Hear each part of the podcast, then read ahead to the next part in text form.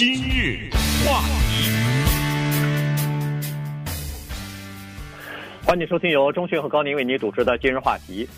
在这个呃全国啊，现在因为呃警察呃把一个黑人呃致死的这个事情进行全国性的呃抗议啊示威啊，呃在这个当口呢。其实华人社区当中大概也有一些讨论啊，而且呢也有一些反思啊。在这种情况之下，华人社区是什么个态度，是什么的立场？那么，呃，其实我们电台之内啊也有这方面的讨论吧，呃，也涉及到一些这方面的问题。因为我们电台有一位黑人的主持人老包啊，很多听众大概都了解他，所以呢，我们时不时的有的时候也在这个事件之前，其实有的时候我们也会跟他去讨论一些。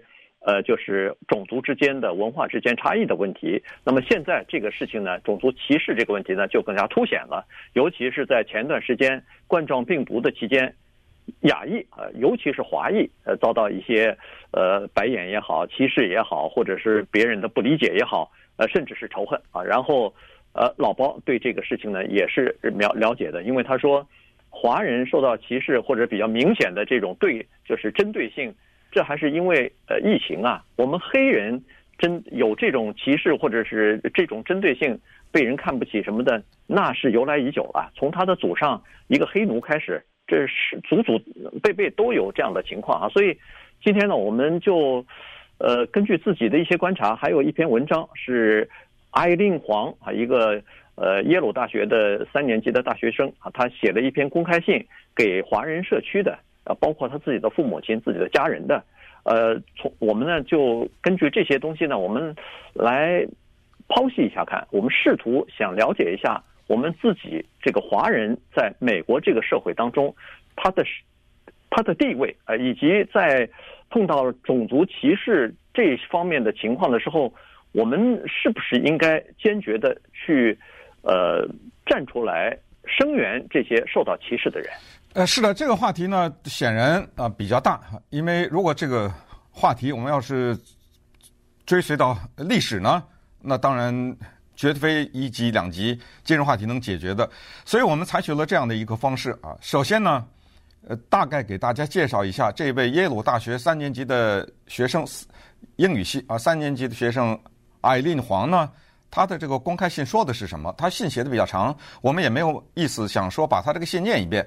如果你对这个信感兴趣的话呢，因为这个信在微信上面广广为流传，我相信可能有些人已经看到。如果你感兴趣的话呢，反正我们呃今日话题在脸书的粉丝页面上呢，已经几天以前就把它公布出来，而且下面还有人留言啊，留的蛮有意思的，所以大家可以上去去看去。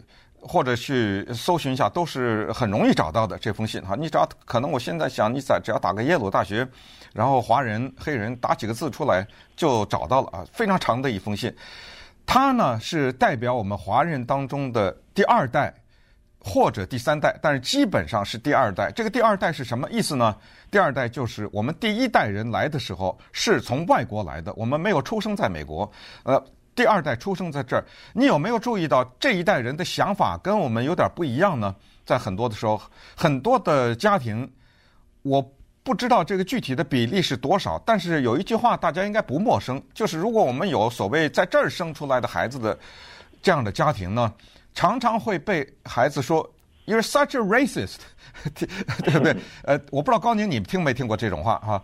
有有，绝对听过。就是有我现在我们今天的话题只讲华人啊，就华人以外的社区咱们先不讲，就一定听过这种话。就是为什么我们的孩子会指责我们说某些话是带有种族歧视的字眼？哎，这个呢是黄爱琳啊，她的这封信里面表达出来的，就是一些真实的东西。他的观点你同意不同意是一回事儿，但是你不能否认有一些事实的东西，你不能否认。比如就是两代人之间在这个问题的区别，还有不能否认的事实就是华人对黑人有没有歧视这个问题不用想很多，我只想说一个，只要一个答案就是有或者没有，不要多的解释。呃，我们歧视一些不歧视没有没有都不说，就一个简单答案，那毋庸置疑，答案是有。不用不用回避，只有在这种情况之下，我们才可以讨论。我为了让你感感觉舒服一点，我再说一句话：没有没有歧视的人，好了吧？哎，这样大家只有在这个观点上，我们才能讨论。因为在现在的这种风起云涌的又一波民权运动当中，华人该怎么定位？我们要不要加入到黑人的行列当中去？这些都是我们要面对的。我们觉得听起来不舒服，但是。不能回避的问题，首先回说的就是华人对黑人有歧视是百分之百的。接下来咱们再说定义这些歧视什么的。我听没听过这样的家人说：“哎，对女儿说你跟任何族裔的人谈恋爱都可以，就不能跟黑人？”听过吧？对不对？这个这些都是一种形式的歧视。你要真的再扩大的话，一个女的找男朋友，她说：“哎，我不要，他比我大二十岁。”这构成年龄歧视吗？或者他他个儿太矮了，这构成体型的歧视吗？呃，他长的样子难看，这构成外貌的歧视吗？呃，对不对？呃，这些为这就是我说的话题比较大的原因。这些我们都不去探讨它，因为什么呢？这是你的自由和你的权利。我不喜欢他，你别用道理说你种族歧视，因为这个道这个不成立。说你种族歧视，所以你必须嫁给黑人，没没有这个道理的。那这这个是我们的自由，我们的权利。但是今天涉及的话题是什么呢？是当这种自由和权利变成了一种言论和行为的时候，它往往会变得非常的危险。所以呢，我们就从艾琳黄的这篇文章呢说起，他的观点也不是百分之百的正确，他也并不是百分之百的能够概括所有的，甚至他这。一批人，他的同龄人的想法，但是有不容回避的事实。那我们就来看看他说些什么。简单的啊，摘出一些他的概要来，我们来说一说。嗯，呃，首先在美国生活的华人哈，他基本上是这样子，就是说，如果要是对黑人有歧视的话哈，但是他不是明显的，我相信不是。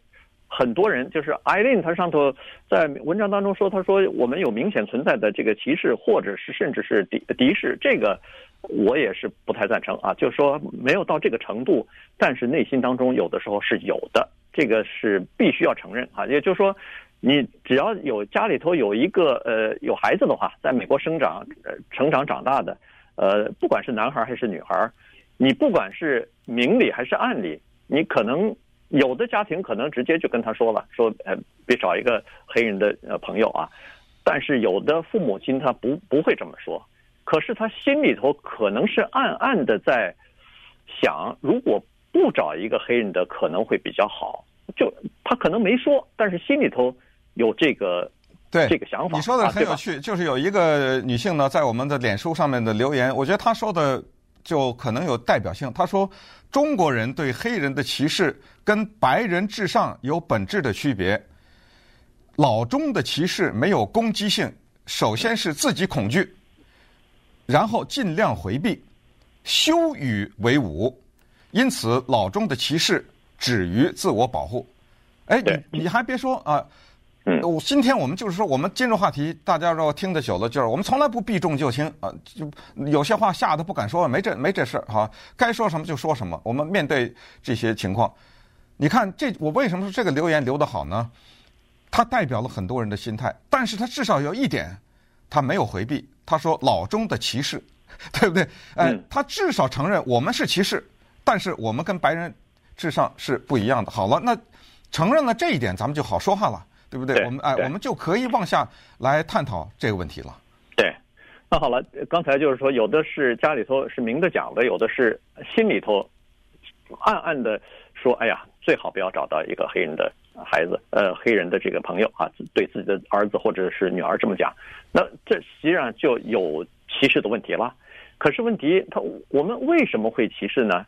这个就这个艾琳她也有一点分析，她就说，至少。从内心当中，我们认为我们这个华人算是比较成功的，算是比较模范的一个一代少数族裔。好，我们通过自己的努力，通过父母亲给子女提供的良好的这个学习环境，哪怕自己辛辛苦苦打餐馆，哪怕自己做那个呃低收入的工作啊，车衣厂里边呃这个或者是呃超市里边做收银员什么，我收入还不高这种工作，但是呃这个千方百计让让孩子进入到一个这个名校里边去，然后让他逐渐的就有一份体面的工作，或者是高收入的工作等等。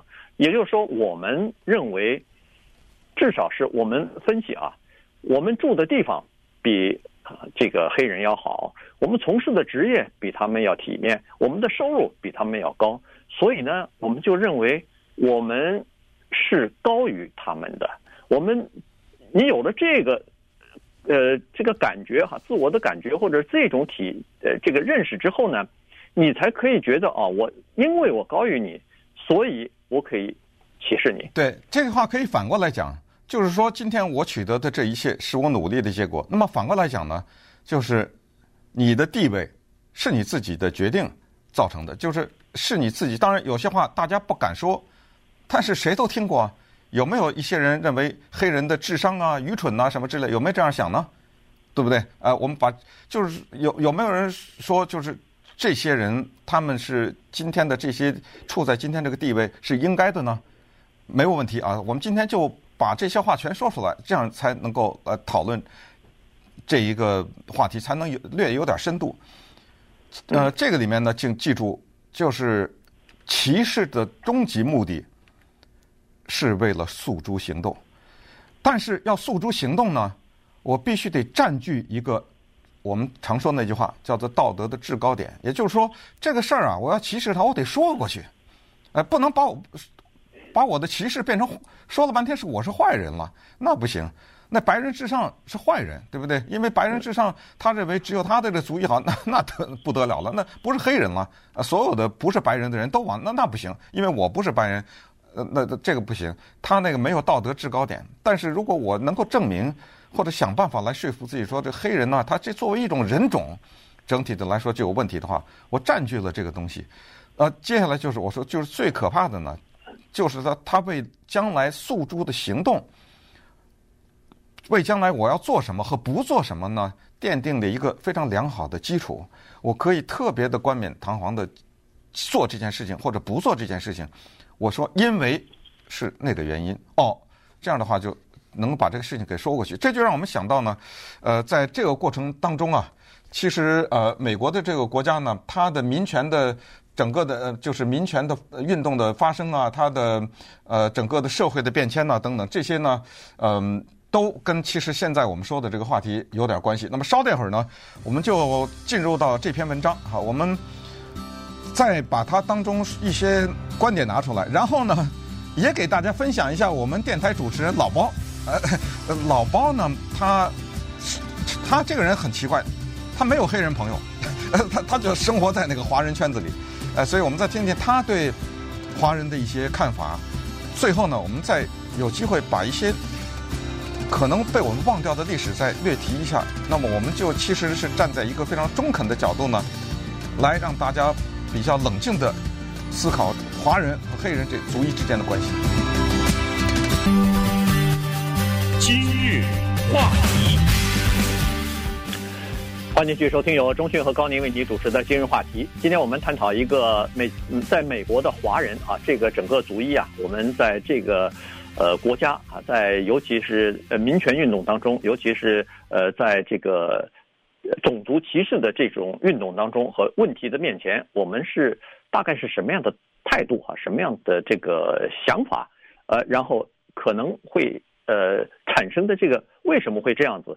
其实有很多东西呢，是我们的，比如说是教育也好，比如说是这个呃思想也好哈，在因为在第一，尤其是第一代的移民啊，我指的是呃。到这儿来，不管你是念的大学也好，研究生也好，然后留下来也好，但实际上最初的这个基本的教育是在呃外国完成的，是在这呃中国大陆啊、台湾呐啊、呃、这些地方完成。那么我们这个呃我就不讲其他的地方，就从中国大陆来的，至少他们至少是我们吧，呃有这样的一种传统的观念哈，这个就叫做呃只扫自家门前雪。不管他人瓦上霜啊，这个从这个就是从很早的时候就想到这些，呃，然后说别管别人闲事啊，在家里头父母亲也说，哎，别管别人闲事啊，咱们把自己顾好就行了啊，自己做好自己的事情就可以了。呃，从小是这种想法，然后再加上，呃，孔子说的，比比如说啊，这个叫做君子不立于危墙之下啊！碰到危险的时候，你明知道有危险就别去啊，别参加啊。那么现在你比如说是示威啊、游行啊，很多的家人都会告诉孩子当心点啊，要注意安全啊。这言外之意就是别去凑那个热闹去，别去参加和你不相干的这些事情。可是有的时候我们会忘了，其实他们比如说啊，现在在争取。这个种族的平等和社会的公益的时候，实际上他们争取的不是只是给黑人的，他们争取的是给所有的美国人，给所有的少数族裔或者是边缘化的这些人，他们争取的不是说啊，只给我们黑人就行了，其他人我们不管，他不是这个狭义的这个运动啊。对，那么于是我们就看一看，在这个基础之上呢，我们的第二代发生了什么转变啊？艾丽黄呢？在他的文章当中直言不讳地说了这样的一句话，相信我们很多家长听了不一定会很舒服哈。他是说呢，我们作为模范少数族裔，医生、律师，我们听话、安分守己、有成就，我们跟其他有色人种不相干，我们甚至站在美国白人一边贬低那些人。我从小就听我亲朋好友，甚至我的父母。把他父母端出来了，对黑人社区微妙的，有时候是明显的种族主义的言论。他们在是这么说的：说黑人他们在不好的社区长大，他们造成了太多的犯罪。希望你千万不要跟黑人交朋友，不要 不要卷入黑人运动当中去。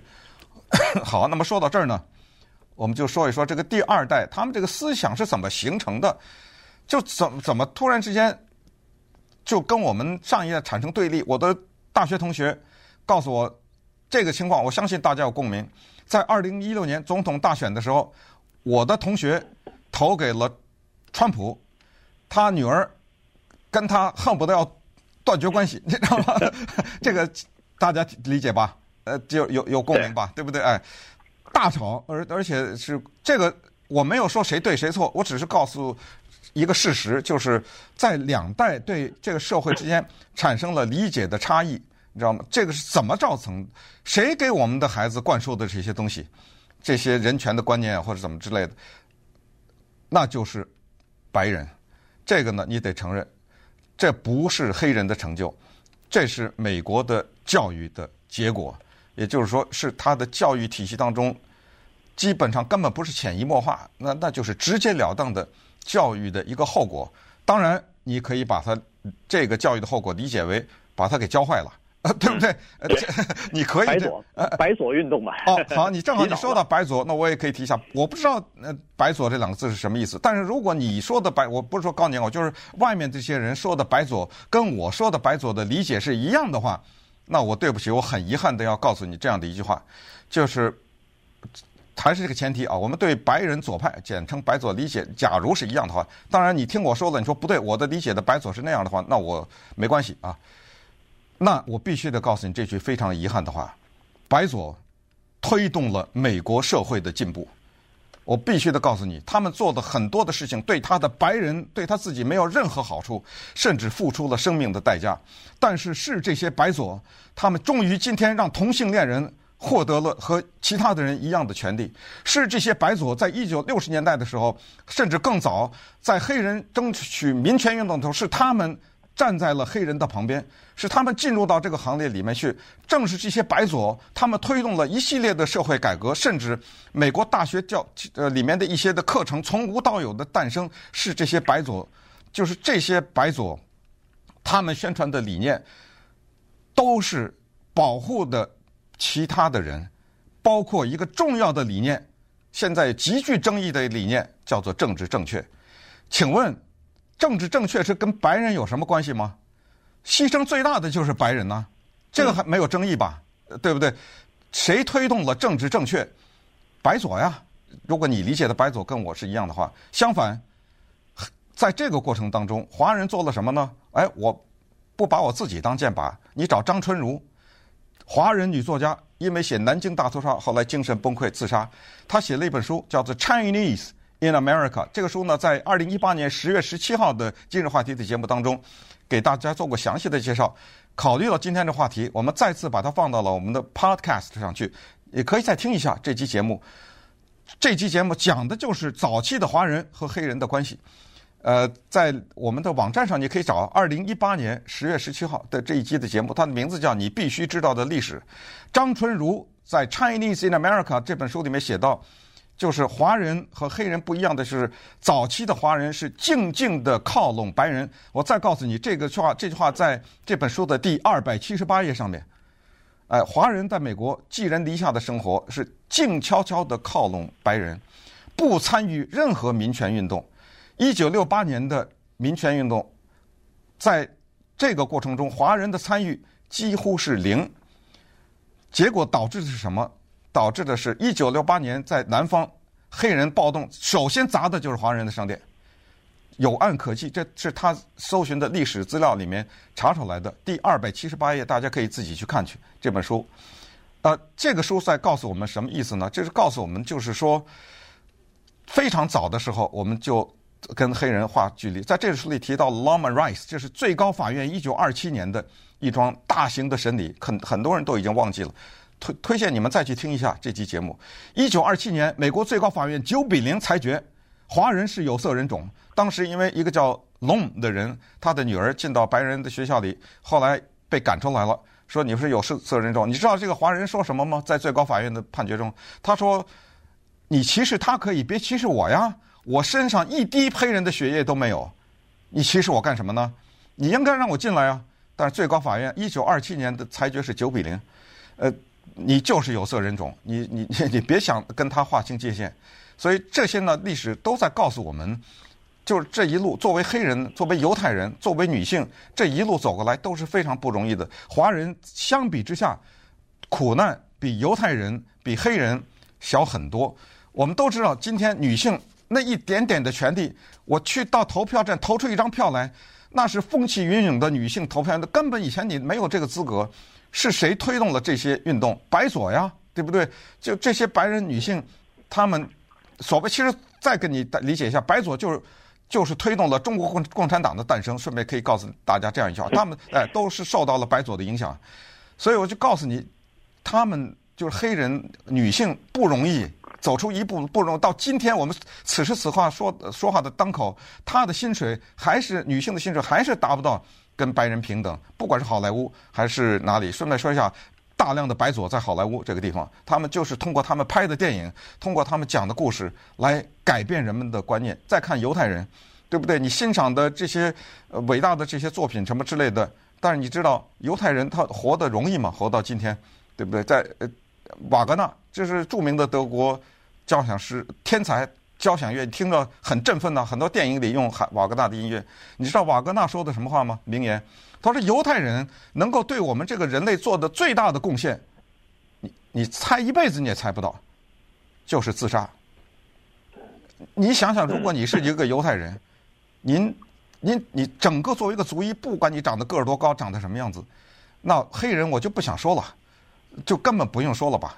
对于黑人他们走过来的历史，那么于是呢，有人就可能说，黑人应该就在非洲待着，对不对？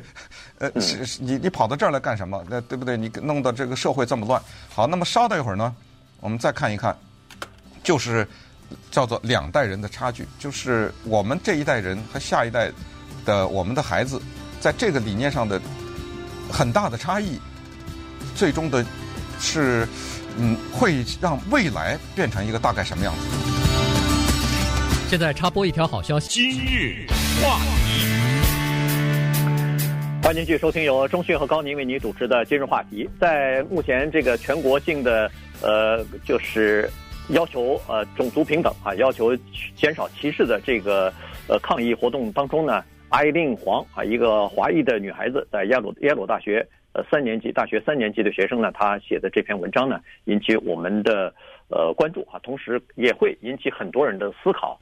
他在这个文章当中，他就提了前不久在 PBS 播出的那个大型的纪录片啊，PBS 是美国公共电视台了，大型的一个纪录片就是亚洲美国人啊。他在这个亚洲的美国人里边呢，亚裔美国人，亚裔美国人，亚裔美国人里边呢，他就讲的很多都是华裔的故事哈。这个刚才说了，在呃，美国受歧视的黑人呢，呃，犹太人，犹太人当然是全世界曾经受歧视啊。你了解犹太人，你如果了解犹太人的历史的话，那这是两千多年了，这个奔沛流离，在各个地方，欧洲、美国全部受到这个歧视和残酷的迫害啊。这个，嗯、这是不容置疑的。这个这个民族遭受的这个呃镇压，遭受的这种迫害，让他两千年没有，就是没有这个种族没有灭绝。都是一个奇迹，他们呃靠着自己坚定的这个信仰也好，是这个理念也好，还还活着啊。现在呃声音反而越来越大了，对人类的贡献也很多。那么除了对这两个族裔的这个迫害之外，其实华人受的迫害一点也不少啊。在一九六八年之前，华人的这个排华法案我们都听说过，但是由于太少的文学作品。几乎没有什么正儿八经的描写内战时期的华工血泪史的呃电影作品，所以我们大家可能都不太了解。但是那个时候，华人在美国那是没有人的地位的。那个时候，你不许娶白人，你不许从事什么工作，你不许呃置购房产，你只能在你的华人这个华人聚集区生活，等等等等。呃，认为我们是肮脏的，是这个呃，东亚病夫怎么来的？不就是那个时候，人们就认为你们是肮脏的，你们这个文化习惯跟我们就格格不入，你们的生活习惯，呃，根本是让人嘲笑的。一直到一九六六八年之后的，呃，这个民权法案之后，才有了现在的这个地位啊。所以那个艾令黄他在这个文章当中，他也说到了，他说。实际上，现在要感谢的是黑人的民权运动，因为他们为我们华人的现在的这个地位争取到了以前从来没有过的这种待遇啊！以前是等于叫非人的待遇，现在你可以住在这个呃高尚的区域和白人住在一起，你可以到那个顶尖的常春藤学校送自己的孩子去学学习，这不都是？这个黑人在那个六十年代、五十年代、六十年代的这个呃民权运动当中，他们所争取到的这种机会嘛。对，有句话就是可以，也是可以斩钉截铁的说，没有争议的，就是我们华人的地位是一九六八年的民权运动争取的，所以在这个问题上，我们可以说我们欠他们这个东西，这是肯定的。所以在嗯争取平等和权利的时候，不能只争取自己的。比如说有一个什么法案，或者有一个什么做法跟涉及到华人，哎，大家全出去游行去了。哎，这个法案跟华人没关系啊，那那我不管，你知道吗？哎，就是这种态度。那么接下来就说这么一个，就是两代之间的差别，就很快跟大家提一下一个电影，叫一九六七年电影叫《Guess Who's Coming to Dinner》，猜猜谁来吃晚餐？呃，这个是一个经典的电影。用一句话概括，就是一对一个白人夫妻，他是民权运动者，他们坚决地站在，呃，支持黑人的运动当中去。一对夫妻收入很高的夫妻，有一天女儿回来了，带来一个男朋友是黑人，啪的一下爆炸了啊！你怎么跟黑人？你看，就平时说的冠冕堂皇，但是当女儿把黑人带回来的时候，呃，家里闹了，嗯，天翻地覆。反过来，这个黑人。为了把这个事情说得更加戏剧感一点，这个黑人是当时被认为好莱坞最漂亮的黑人，Sidney Poitier 啊，奥斯卡奖得主，长得很帅，炯炯有神的两个眼睛，长得很高，在电影里他是医生，高高收入的黑人，呃，基本上呢，这个电影想告诉我们说。都这么成功了，这么漂亮了，你你还不接受啊？哎，这就是如果他再弄一个丑的，那没有工作的，那就更别提，那就更别提了。他为了凸显矛盾，他就说都这么帅了，都这么高，都这么成功了，还不接受啊？家里，但你知道吗？更不接受的是这个黑人的爸妈。呃，所以呢，这个儿子跟他爸爸的那一段对话，留下了电影史上的经典。Have you thought what people would say about you? Why, in 16 or 17 states, you'd be breaking the law. You'd be criminals. And say they changed the law. That don't change the way people feel about this thing. You know, for a man who all his life never put a wrong foot anywhere, you're way out of line, boy. That's me to decide, man. So just shut up and let me... You don't say that to me. 这大概可以讲一下，就是说他爸爸坚决的反对，他说：“儿子，你这是干搞的什么名堂啊？你今天做的这个事情，在美国十六或者十七个州根本不合法。就是即使有一天他真的合法的话，就是所谓合法，就是黑白不能通婚嘛。呃，顺便说一下，你今天能够娶白人老婆或嫁给白人，那是一九六八年或呃再之前一点的呃黑人的民权运动的结果啊。所以在这一点上，你必须得承认，这没有什么否定的空间的。”然后他爸就说了，即使是合法，有一天合法的话，他改变不了人们怎么想的。他说，然后这个时候儿子这个时候，呃，然后他他就责怪他儿子，你这个太太过分了，你这个做法。他儿子呢，在激动之下说了一句不应该说，你 shut up，这个是在不行的啊，在父母之间跟孩子就是说你住嘴啊，可能比那个你住嘴更厉害一点儿。那这个时候他爸一听说你怎么让我住嘴呢？他爸急了。You haven't got the right to ever say a thing like that to me, not after what I've been to you. And you know that, and I know that. Yeah, I know what you are and what you made of yourself. But you know I worked my ass off to get the money to buy you all the chances you had. You know how far I carried that bag in 30 years?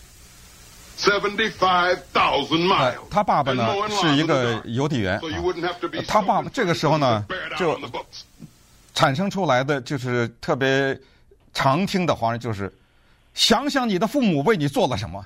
对，你今天你小子能够走到今天，那是你父母的含辛茹苦啊！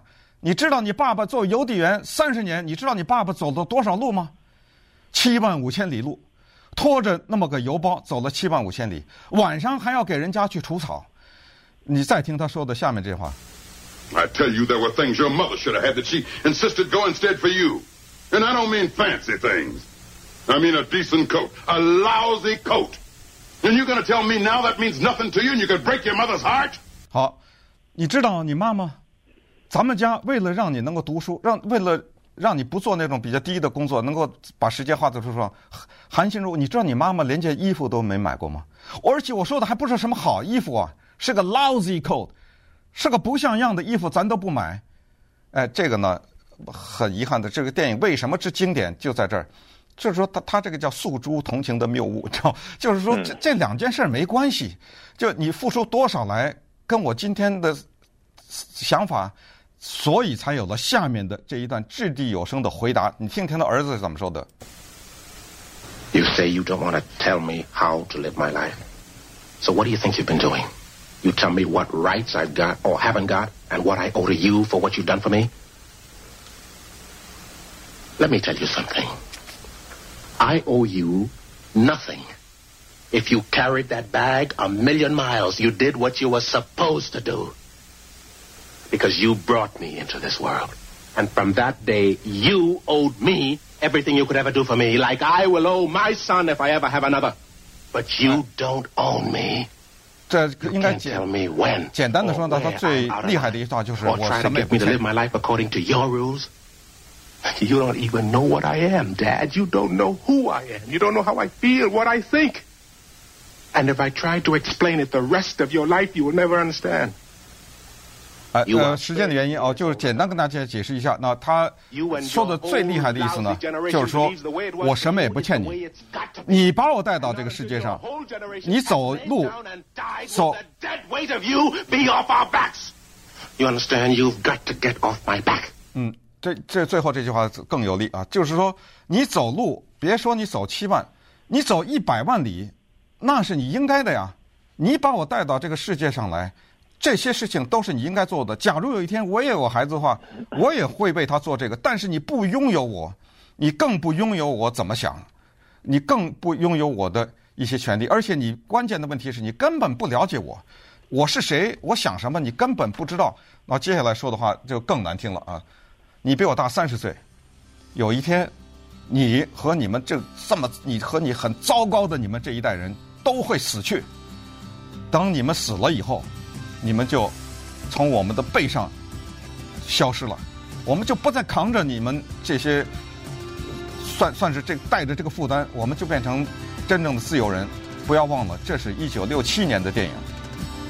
一九六七年到现在有没有改变？有改变。但是这个电影它所传递的信息，今天依然适合。就是我们可以用说我们含辛茹苦把这个孩子带到这儿，今天，所以你得按照我的想法去想事情。那这个电影就在告诉你，对不起，你和你的那些想法终将会被淘汰。今日话题。欢迎继续收听由钟学和高宁为你主持的今日话题。那么刚才说了一些，呃，就是在这个呃抗疫期间，啊，我们值得反思，值得呃对，就是对自己的内心稍微做一些剖析的这样的一些事情啊。那呃，刚才一开始节目之呃开头的时候，我们就说起我们电台的这个主持人老包啊，他是一个黑人，他讲着一口流利的中文。顺便说一下，他的日文据说讲的比中文还好，因为他在日本生活十年。呃，对，所以呢，他的节目呢是每个礼拜六晚上七点，每个礼拜六晚上七点，他和我们的另外一个主持人来自南非的 Sogo，呃，两个人主持节目叫《包子热狗秀》啊，所以、呃、对、呃，很有意思，很有特色的一个节目。对，那他其实也就说过他的这个呃经历啊，就是说，实际上在这次活动之前，运动之前，我们有的时候聊天的时候也会了解到他的一些想法、一些情况啊。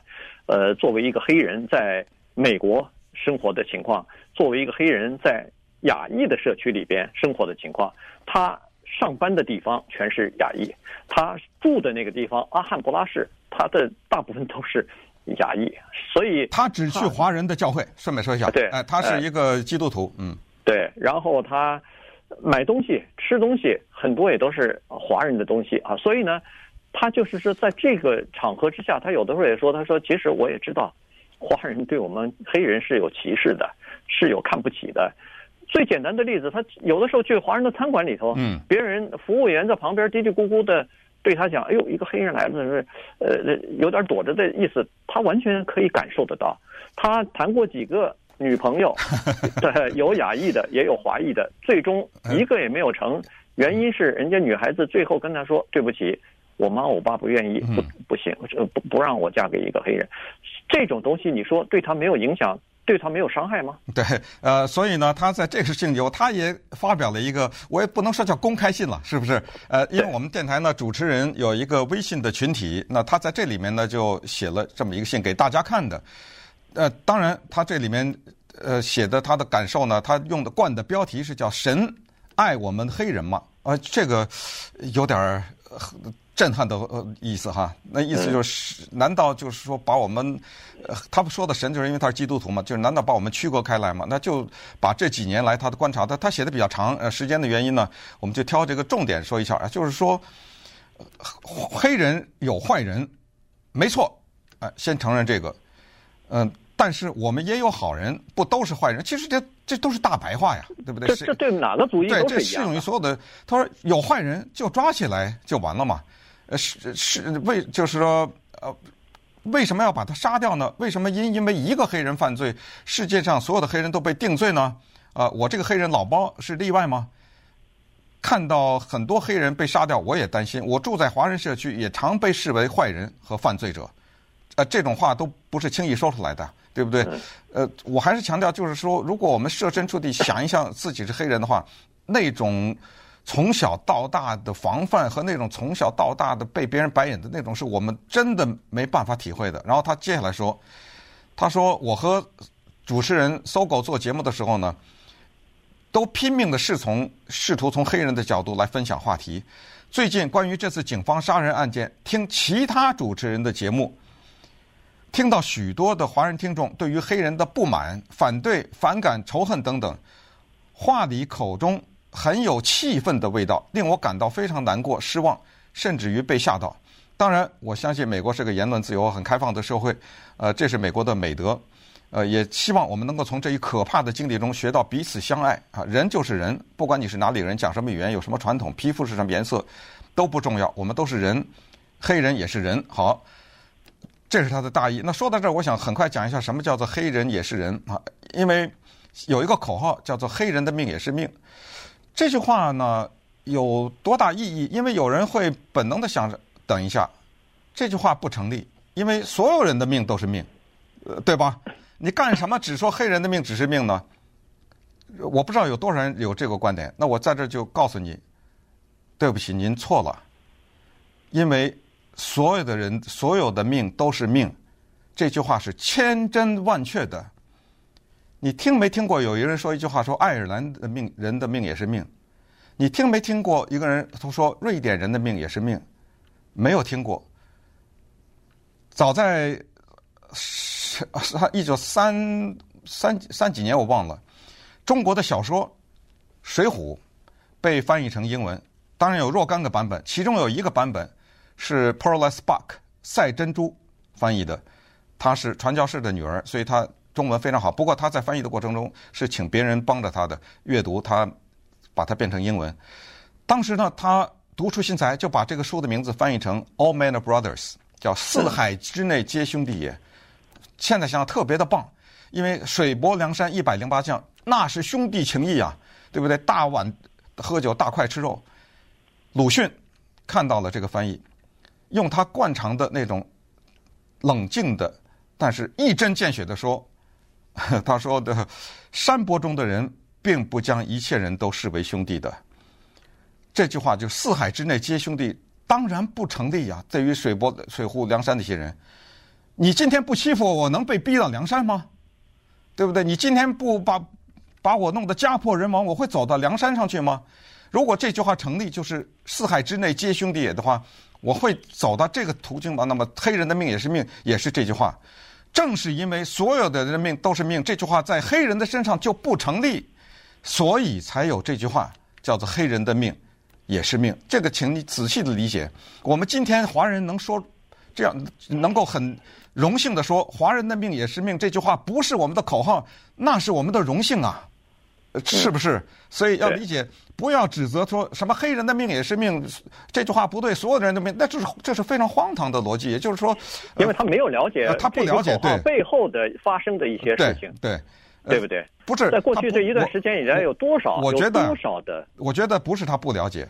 这还是我一开始，他有一个不能讲的东西，就是我要歧视黑人，这句话他永远不能讲，所以他就绕着，你知道，他就一会儿是这儿一下那一下，呃，就是说黑人的命不这话不成立，因为呃所有的人的命都，他绕来绕去都，他就是不，因为他不能讲，这可是他又想让大家信服，他就只好呢用刚才我说就是一开始他就占据一个所谓的制高点，说你看没话说了吧，所有的人的都是命。